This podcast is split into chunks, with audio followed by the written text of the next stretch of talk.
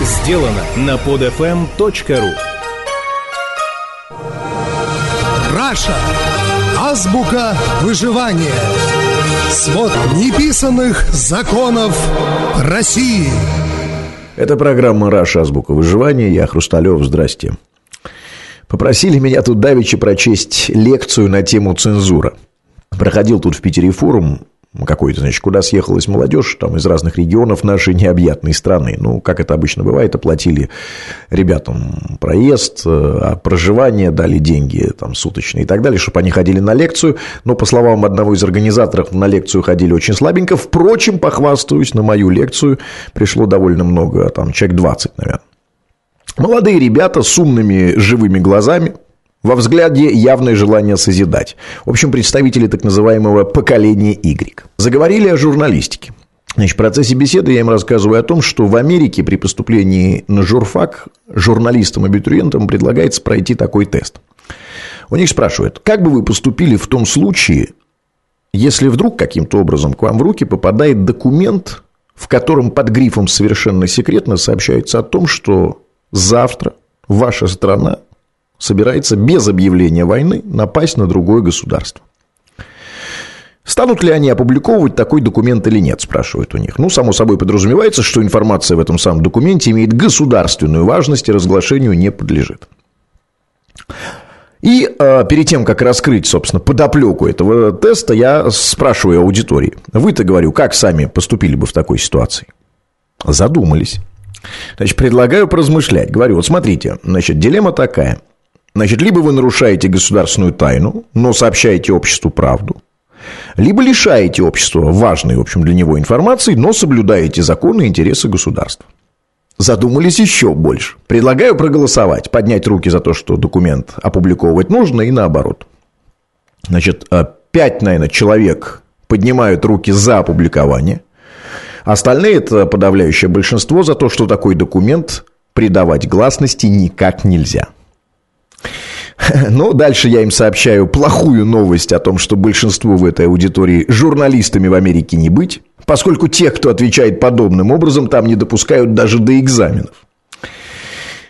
Начинаем разбирать, что да как. Спрашиваю, ну, как вы думаете, для чего нужен такой тест и что он, собственно, призван выявить? Ну, рассуждаем, там, отвечаем, думаем, нащупываем правильный ответ, что миссия журналиста – это, собственно, добывать и распространять информацию. Дальше я обращаюсь к тем, кто проголосовал против опубликования и спрашиваю у них, а почему вы проголосовали именно так? Значит, ответы разные звучат. Там, не хочу пострадать, потому что посадят. Значит, был такой ответ, почему это должен сделать именно я, ведь если не опубликую я, опубликуют другие.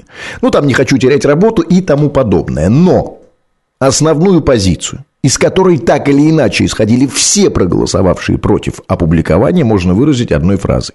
Нельзя наносить ущерб своему государству. Именно к этому тезису так или иначе сводилась логика неопубликования. Для меня, конечно же, подобный ответ – это диагноз общественного сознания.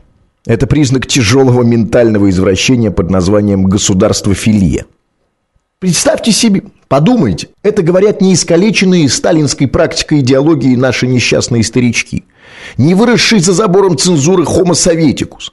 Это говорят современные молодые люди, за гранпаспортом в кармане.